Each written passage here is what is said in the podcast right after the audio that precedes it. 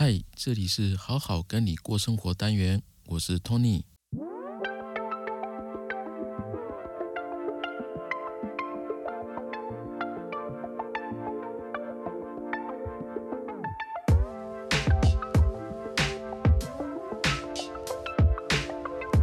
嗨，大家好。有一个网友他私讯问我一个问题哦，就是哎，Tony 哥，到底要怎么样找什么条件的对象啊比较好？那我就问他说，嗯，那你能不能在撇除条件以外啊，能够描述清楚自己喜欢什么样的人呢？他就嗯等了很久啊，他说，哎，不知道哎，我倒没有想过这样的问题。所以，所以我今天想要讲的是这个主题啊，是感觉。就是说，我们谈恋爱或是结婚，其实不应该把条件当成是最重要的，而是感觉。因为现现代人找对象啊，总是离不开各种条件嘛。你看房子啊、工作啊、身高啊、长得好不好看啊，是不是喜欢自己喜欢的菜啊、胖瘦啊、家境啊，就是我们一开始直觉想到的就是列条件，哦，条件符合这些条件，我们才能够才有机会啊展开彼此的对话。可是。这个不像是爱情啊，因为什么是爱情？爱情就是两个人从认识开始到了解啊，彼此产生情感上面的共鸣或者是摩擦，然后一直到彼此之间能够融合的一个过程啊。所以爱情的主体应该是人跟人啊，所以不是条件和条件啊。你讲条件好像是把自己的这个爱情呢复杂化了，本来很简单的，它就是感觉彼此感觉对了，那么自然就可以。谈恋爱就可以走在一起，那我就想到，在我呃还没结婚之前，我们有好几个感情很好的兄弟，我们常会聚在一起啊，晚上的时候就聚在一起，也没干嘛，就是打电动啊、聊天啊、打屁啊，然后喝酒啊，或是就是聊聊天这样子，一起做一些事情。那有一次在聚会当中，吼，就是我们有我我有一个朋友，他就心不在焉，就感觉有心事。然后我们就有人就问他说：“哎，你干嘛？你就不是好像人在神不在这样子？”他就是支支吾吾的这样子。然后我说：“你到底发生什么事啊？怎样啊？女朋友要分手是吗？”他就说：“没有啦。”他说：“最近呢，他女朋友问他什么时候结婚这件事情，然后他就一直就是找一些各种理由啊，就没有要认真跟他谈这件事情。然后我们就骂他说：‘哎，干嘛？你女朋友很好啊，她对我们大家都不错哎，我觉得。’”他是你说女朋友当中最好的，你干嘛怎样不想跟他结婚，只想跟他玩玩吗？他说也没有啦，然后他就一直顾左右而言他，那最后我们就很不爽，我说你到底怎样啊？不然你就回家。然后他就讲他呢，他女朋友是所有历任以来哦最让他感觉很放松、最舒服的那一个。可是哦，他是一个外貌协会哦，他就是看外貌的。然后他他说呢，可是他是所有他女朋友交往。长得最不怎么样的，他说他自己过不去那一关。那听到这里，我们大家就就开始噼里啪啦就骂，就吐他。我说拜托，你外貌协会大家都知道，但是你这样子我说不过去，有点歧视了，你知道吗？所以他说对啊，我知道啊，所以我才不敢讲嘛，我也不知道要怎么办。那后来就气氛就大家其实对这件事情感觉很严肃哦。那现场的那个气氛其实不是很好。那后来就有一个朋友，他讲话蛮机智的，他就出来打圆场。他就说啊，你不要在意啦，你要记住哦，你老婆的脸呐是属于我们大家的。好，我们看到她的时候，我们都非常觉得亲切，非常觉得她是个给人温暖的一个女生。好，她的这张脸呢是属于我们的，其他部分才属于你的。啊，你不要太关注我们的感受，我们这群人的感受。那你快不快乐，只有你自己知道。那这样呢？诶，一讲，那我朋友呢，那个外貌协会的朋友，他就他就笑了，他觉得哦，OK。他应该听得懂意思啦，也就是说，后来呢，反正就过不了多久，他们真的就好好的跟他女朋友谈了这个婚事，那后来真的结婚，然后婚后到目前为止啊，也其实过得蛮幸福的。我想要讲的就是说，其实真正幸福的夫妻，他们你看他们，他们讲的都不是条件，而是一种感觉。那只要感觉两个人在一起哦，很舒服，然后彼此能够放松，我觉得就很 OK 的，那才能够。过了长久，条件不是不重要，它也很重要，但不是第一优先。条件可以两个人在一起之后呢，互相设定目标，可以一起进步，一起成长，一起把日子过得舒舒服服的。可是我们讲感觉哦，其实问题在这里，其实有很很多人。他并不了解自己的感觉。也就是说，在那种很比较深层的、比较细的这个感觉层次上面呢，比较不敏感。这跟我们的成长经历其实有关系哦。在像我们六十几年次的，甚至七十几年次、八十几年次的，而我们都是在比较传统的家庭环境当中长大的。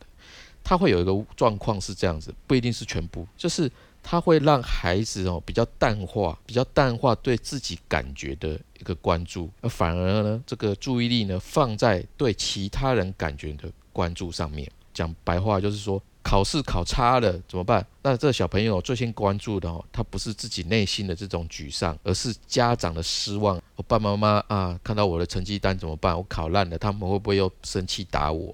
那不小心可能打翻了什么东西啊，把什么东西弄坏啦。那小朋友最关心的就是说啊，惨了惨了，妈妈等一下会很生气，等下又挨揍，而不是自己内心的这种恐惧跟害怕。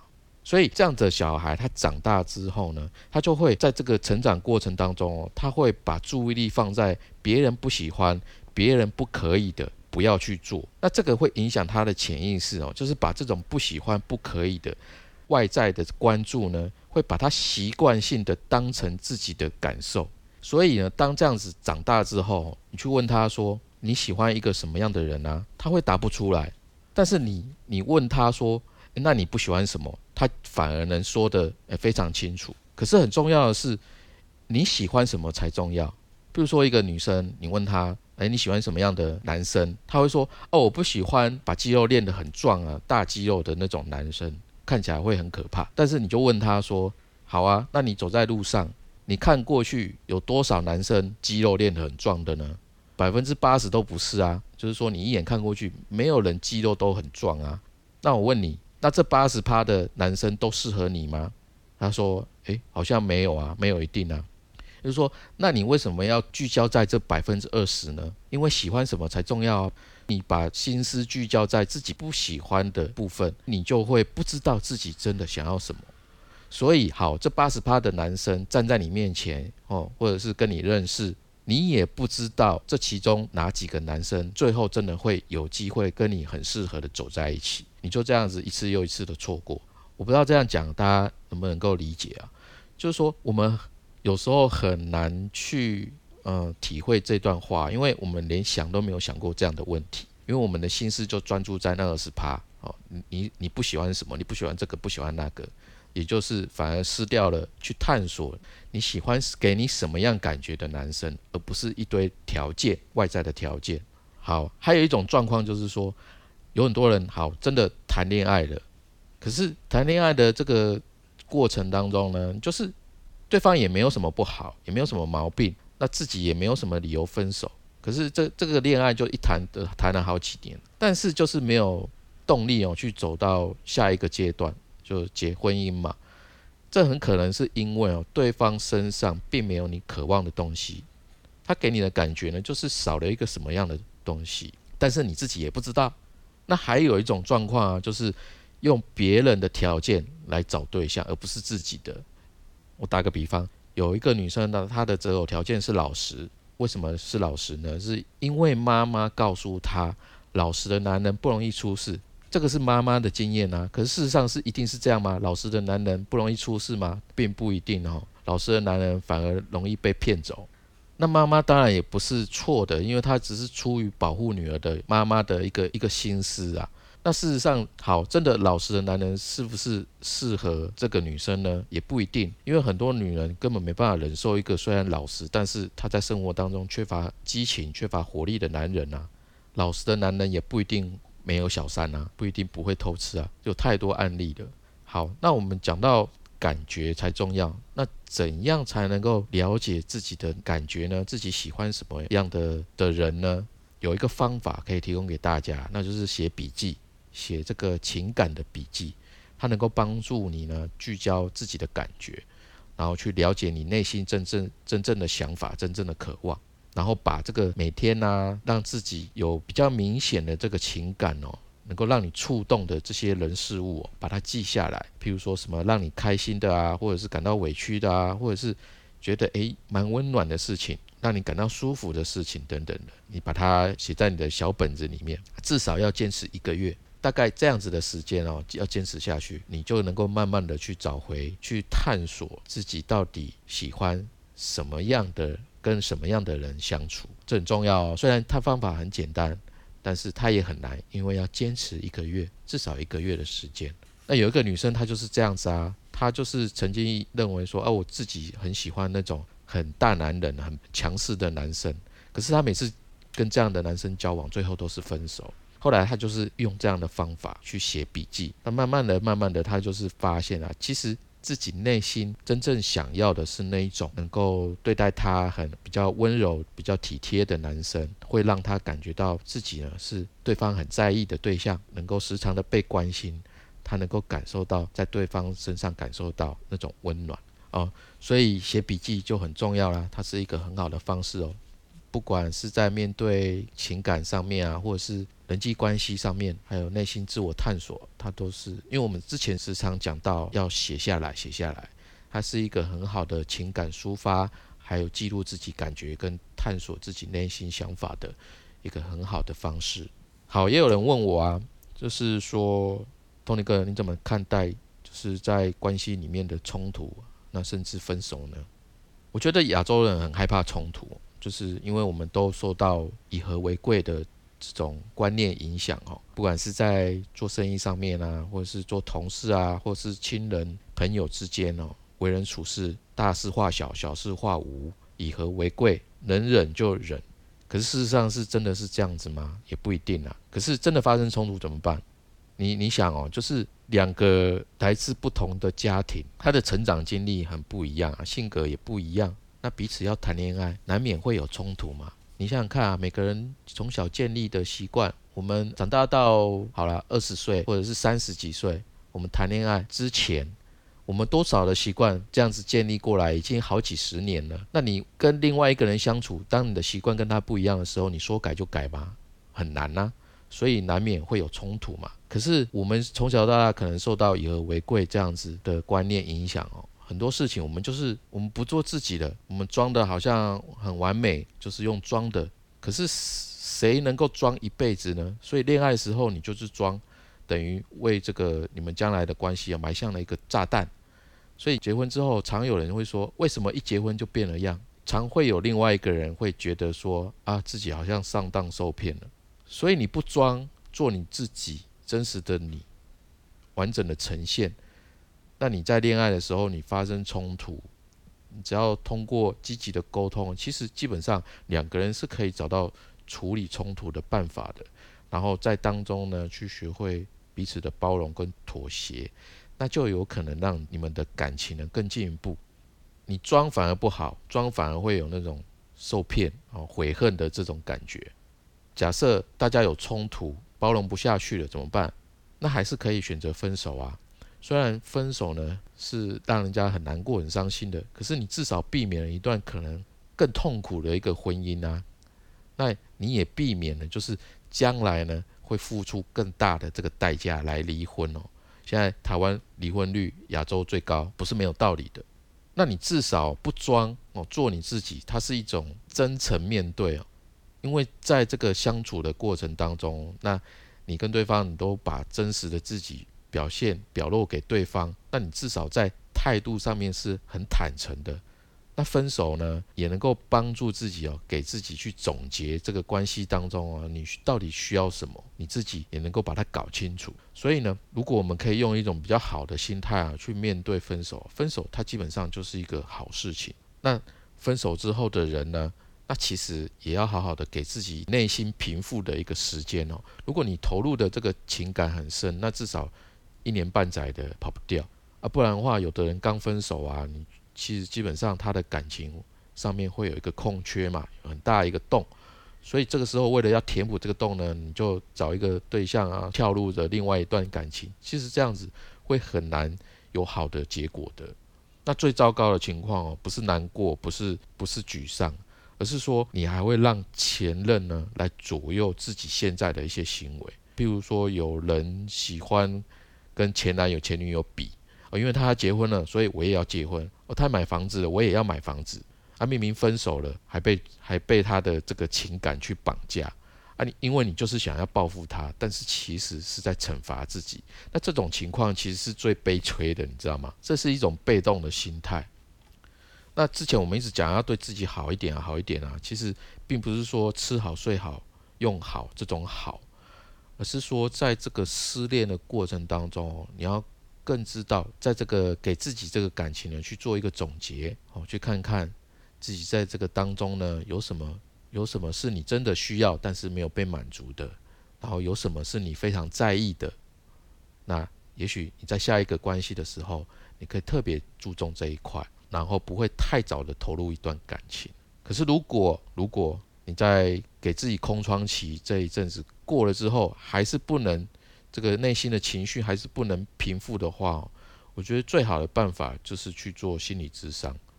去心理智商才能够帮助你去为这一段关系呢来做一个总结，把那个还没办法处理掉的一些埋怨啊、一些自责啊、一些后悔的这种复杂的情绪呢，把它把它结束。不然的话哦，你跳入下一段感情，你很可能会下意识的去惩罚自己，然后认为。自己在这个新的一段恋情当中不配被人家喜欢或者是尊重，这样的话对新的对象来讲或对你自己来讲，其实都不是一段很好的感情。智商心理是最重要的价值，为什么说要找他呢？就是说他能够提供一个很安全诉说的一个一个一个环境啊，就是说当你去倾诉的时候，你是呃他会帮助你引导你去一一句一句的去讲出来，然后他有一个逻辑性，这样的话你。比较这个情绪性的东西哦，它能够慢慢的帮助你比较有逻辑的调整你的思路，让你把这个关系呢理得清楚。所以我会很建议去找这个智商心理师，但是我不建议的呢是在那种网络上看一些 YouTube 在那边讲一些五四三，我觉得非常不恰当，因为那些都是情绪性的。那同时呢，我也不建议去找闺蜜或者是哥们当这个。失恋的这个倾诉的对象，为什么呢？第一个，他们没有受过专业的训练，而且他们的倾向性的太强，他们可能会煽动你，让你的思绪呢变得更乱。比如说，他他可能会，哎，不行，不能便宜他，不能就这么算了。他们会讲这样的话，不一定是全部啦，也有人很理性的跟你分析。有一些人他们是会这个样子，为什么？因为他们会把自己放进去。最常见的就是，如果是我的话，我就会怎样怎样怎样。有没有听过？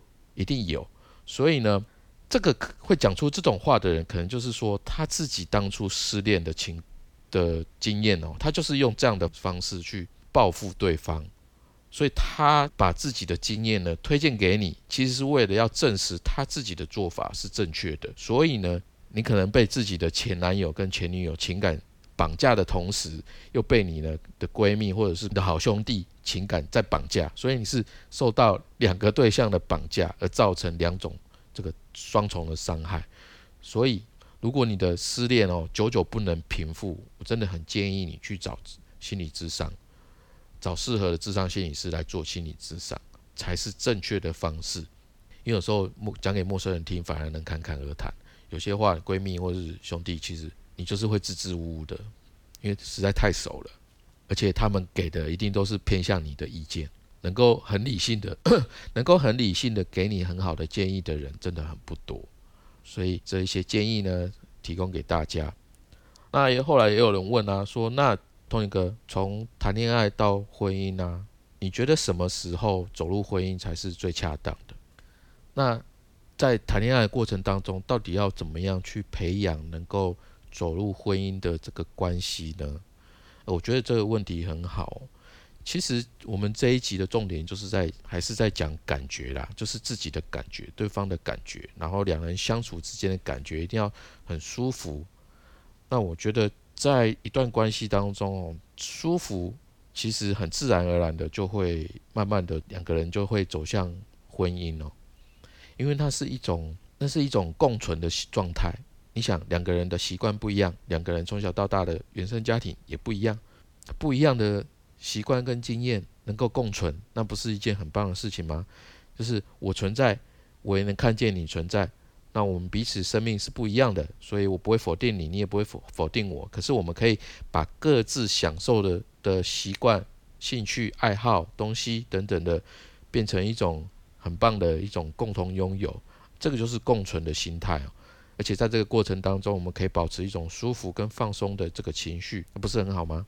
那我举个反例哦，就是很多年轻女生常常会有，呃，我举个情境的例例子哦，有一些女生她就会讨厌男朋友说，哎，你整天打电动，他就看得很不高兴，他就想尽办法的想要改造他，改掉他这个习惯，就会说，你不要打电动啦，你陪我去逛街啦，然后就把他拉走，然后拉去逛街。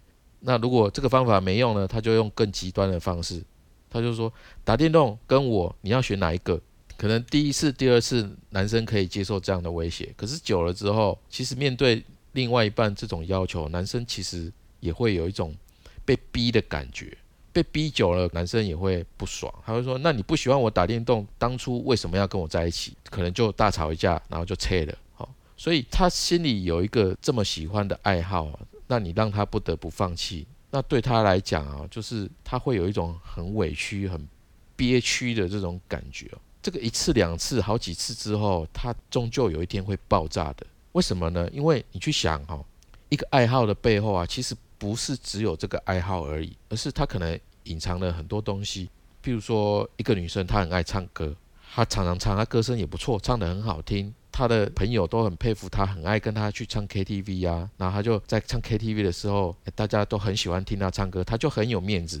因为在唱歌呢这件事情呢，会让她在这个朋友圈里面有自信，所以每次唱歌的时候，他就有一种很开心、很有自信的感觉。这个跟他的内在是连接在一起的。唱歌他就不会只是一个兴趣、一个爱好了，而是成为这个女生呢，她生命当中的一个部分。所以啊，你去否定一个人的爱好的时候，否定那个男生打电动的时候，其实就是否定这个人的存在，否定这个人生命当中的一个部分啊。可能你会讲说，哎，不就打电动吗？有那么扯吗？你可以仔细想想这个道理。那你说，同一个，那要怎么共存呢？那这种不一样的习惯，到底要怎么样共存呢？一起相处呢？啊，我举个例子哦，老一他是我的一个朋友，在英国留学。那在英国留学的时候，他迷上这个足球，英超，他就在看，他喜欢阿森纳，阿森纳这个球队，他是这个球队的这个忠实球迷哦。那回国工作之后呢，他就认识一个对象，那他这个女朋友呢是喜欢看连续剧。那后来他们结婚呢，他们组织家庭。那他呢，老易呢，他是个会为对会为别人着想的人，所以呢，他就他老婆爱看美剧嘛。他就没有跟他太太抢这个电视，他就是陪着他一起看。他看的时候呢，他是穿阿森纳的这个球衣，然后陪他太太一起看，一起追剧。只是说他在看的时候，因为可能刚好就是在播球赛的时候，他在这个放广告的时候啊，他就才转台，转转到足球频道，他就去看，然后看看这个比赛的这个过程，大概才不过几分钟啊，差不多了，他就马上转回来，让他老婆继续看。那他老婆呢？就久而久之就发现他这样子的举动，他就记在心里。但是他也是看他的，看他的美剧哈。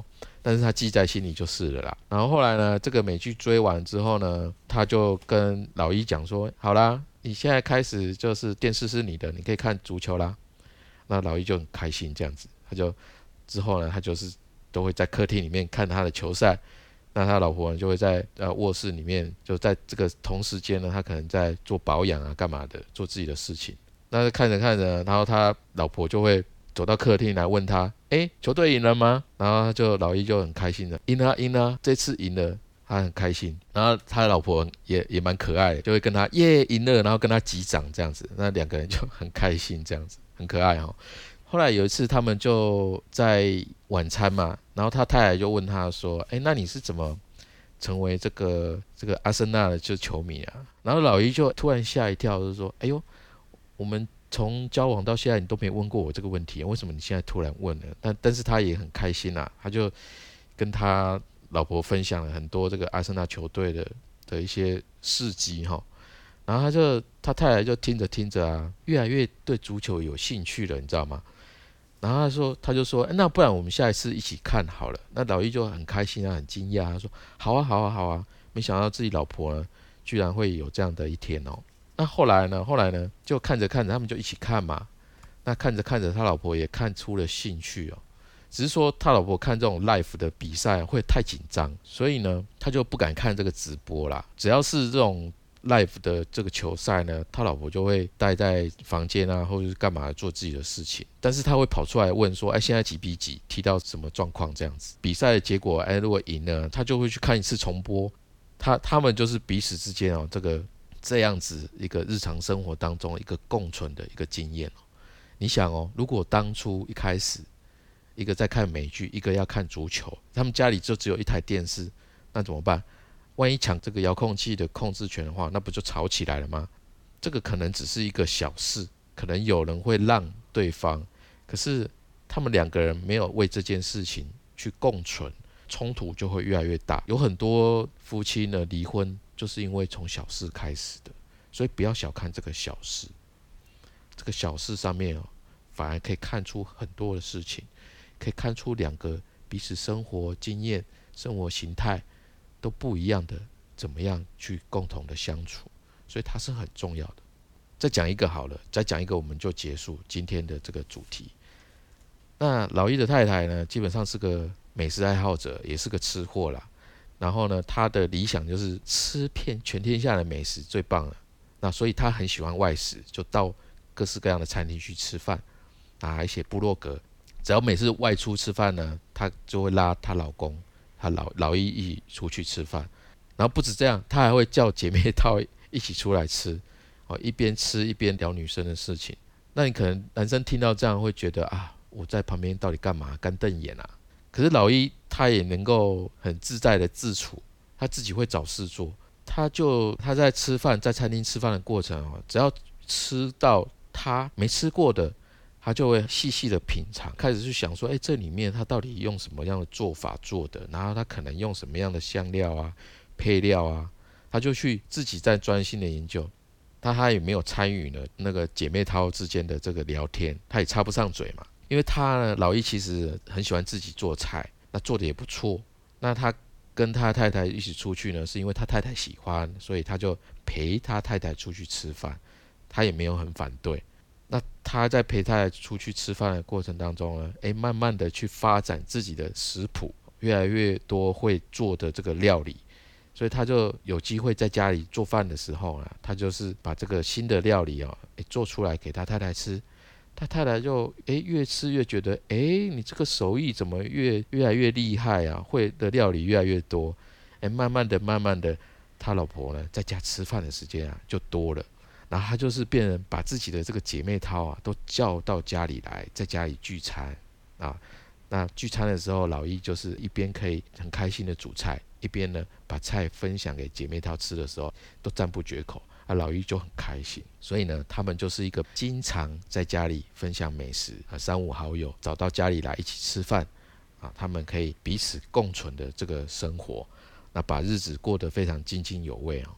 你看，一个在外面吃饭，一个喜欢在家里吃饭，看起来很不一样，对不对？所以你问我要怎么样共存，其实我还讲不太出来，因为它就是一种感觉。首先你要知道自己的感觉是什么，你喜欢什么，比不喜欢什么还重要啊。第二个就是说，如果真的造成冲突，那冲突呢不是一件坏事。那最重要的是把你想要的东西好好的讲出来，给对方能够理解。如果对方不能够接受的话，分手也不是一件坏事啊，因为至少你在这个过程当中更确立你自己想要什么。那最后呢，再来就是说，我们虽然彼此的经验、生活不太一样，但是呢，我们可以把这种各自享受的这种东西、兴趣爱好呢，找到一个方式，我们可以不同的、有差异的，可以共同的存在。这件事情，我相信也只有。两个人都有这样子的观念，才能够找到让婚姻保持幸福、让关系变得更好的方法。感觉是一切的源头，感觉很重要。好，这是我们今天的这一集，呃，希望内容大家会喜欢。那每周三晚上七点我们会更新，如果你很喜欢的话，我欢迎你留言给我。你觉得我有什么地方要改进的，也欢迎你，呃，私讯给我，我都会看，我都会听。那如果你有给我五星评价，我会非常开心，我会非常感谢你。好，我们今天就到这边，谢谢大家的收听，大家再见，拜拜。